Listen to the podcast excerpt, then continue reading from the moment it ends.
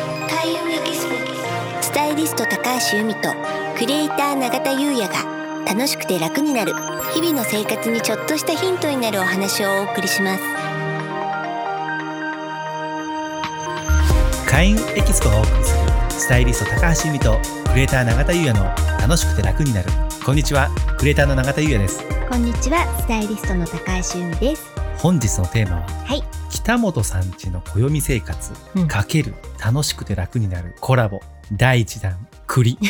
ょっと長いんですけど、はいタイトルが、はいとなりますはいこの間ねあの友人の北本さんが配信してる YouTube にゲストで呼んでいただいてはいはい、楽しかったですよね楽しかったですよねね暦はい、の七十二項をうん紹介する YouTube 番組なんですよそね、うなんですよね、うん、でそこにはい我々のうんこの食風水と相性がいいんじゃないかってことでうんお声をかけていただいたんですよね。そうなんですよね、うんなんか初めての YouTube 出演でちょっとやっぱりポッドキャストとはねなんか違うじゃないですか声だけじゃないですからそうね。勝手が違って、ねうん、ちょっと緊張しまししたました。でも楽しかったですけど、すごく楽しかった、う ゆみさんなんかあれでしたよね。うん気合入ってましたよね。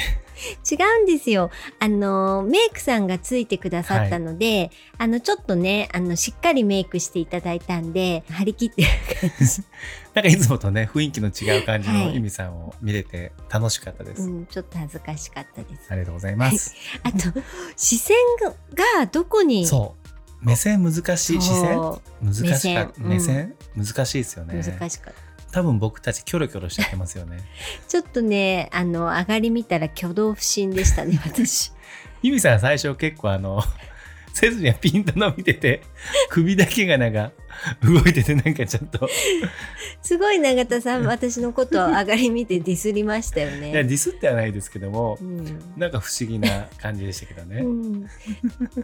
あのすごく北本さんがお上手でそうやはり、うんお上手。ねリードしていただいて、うん、楽しかったですよね。楽しくね撮れましたよねうん、ははい。ね、そちらもぜひね、はい見ていただければと思いますので、い、えー説明欄にね、うん YouTube のはい URL は載せさせていただきます。うん、はい。はい。でね、あはのいその、まあ秋の美味しいものというか旬のものということで第一弾が栗だったんですけれど、栗を使ったメニューというと永田さん何思い浮かべます？僕、栗羊羹なんです。あ栗羊羹。はい。というのも、うん実はうん僕、栗にはご縁があって、ええ、栗にご縁というか、うん栗といえば、うん、ゆみさんはい、どこの土地をうん。イメージします、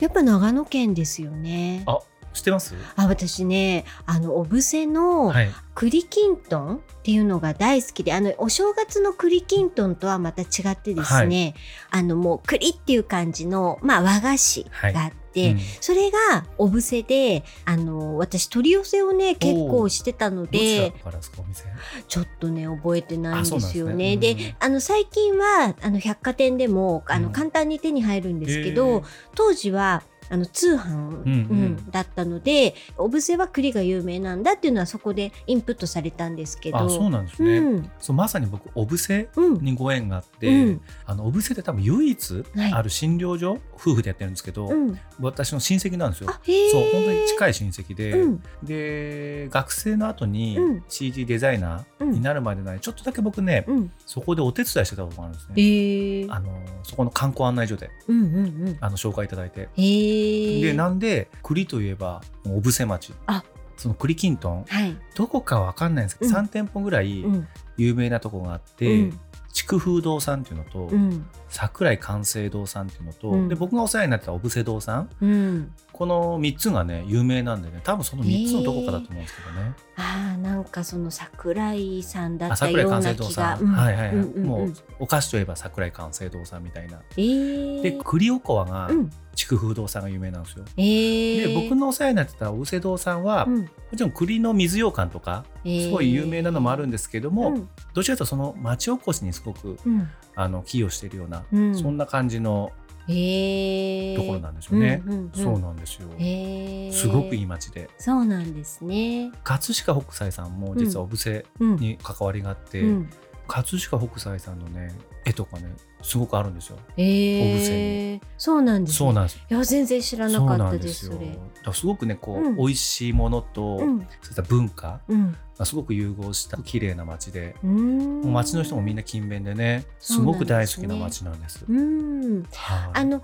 長野ってこう縦に長いじゃな長いいでですす。か。はい。オブセっていうとその長いところのどこにあっ比たんで較すか。的上の方で長野市うん長野市が上の方で松本市が真ん中あたりでみたいなうんイメージだとするうんうと上の方なんですけども、そうなんです、ね。まあ、長野市から近いですね、うんうんうんそうなんですよ、うんすごい大好きな街で、うん。はへいえ。あすみませんこと栗の話なんだよね でもお店じのゃあ、話でえっと、はい栗というと栗羊羹そのお世話になってたそうですね栗の水羊羹が大好きでした、うんはい当時ははい私もね水羊羹がものすごく好きなんですよ、美味しいですよね、うん、あとね栗っていうと栗ご飯、栗ご飯うんでね栗ご飯っていうのは、まあ、栗もお米も、まあ、秋に収穫されるじゃないですか、秋の収穫というのは収入につながって豊かな金運につながると言われてますはいうん、でお米っていうのは日本では古代から主食とされてますそうよでね。すよねうんでお米は土のエネルギー、はい栗はゴンのエネルギおーうその土とゴンの組み合わせっていうのは、まあ、相乗の効果でそうですよね、はい、すごうくんパワーアップする。確かに、うんで地に足をつけてしっかり進んでいく力を得て仕事運アップなので収入アップという、そういうことなんですそようねなんですよ、ゴンの木とね、うん、土の木がそうなんです相乗ですもんね、うん確かになんで栗ご飯はすごくパワーが強いフードパワーアップフード、確かにそうですよね、うんうんそれでねもう一つはモンブランですね。モンブラン、うんうんうん、で栗っていうのは、えー日本では縁起のいい食べ物として私もさっき言いましたけどあの栗きんとん、はいその私がすごいお取り寄せしてた栗きんとんではなくって、うんいわゆるお正月のお重に入ってる、はい、あの栗きんとんっていうのもあの縁起がいい食べ物として日本では食べられてますそようですよね。ね、うんあのモンブランっていうのは栗を使ってるのでうん金運アップにもなりますし、スイーツ自体っていうのがこんなエネルギーなのでどれでも金運アップなんですよあスそイうーなんツでは。すね、うんうんなので栗とスイーツでダブルで金運アップゴンゴンゴンゴンなんですダブルダブル。 でね私ケ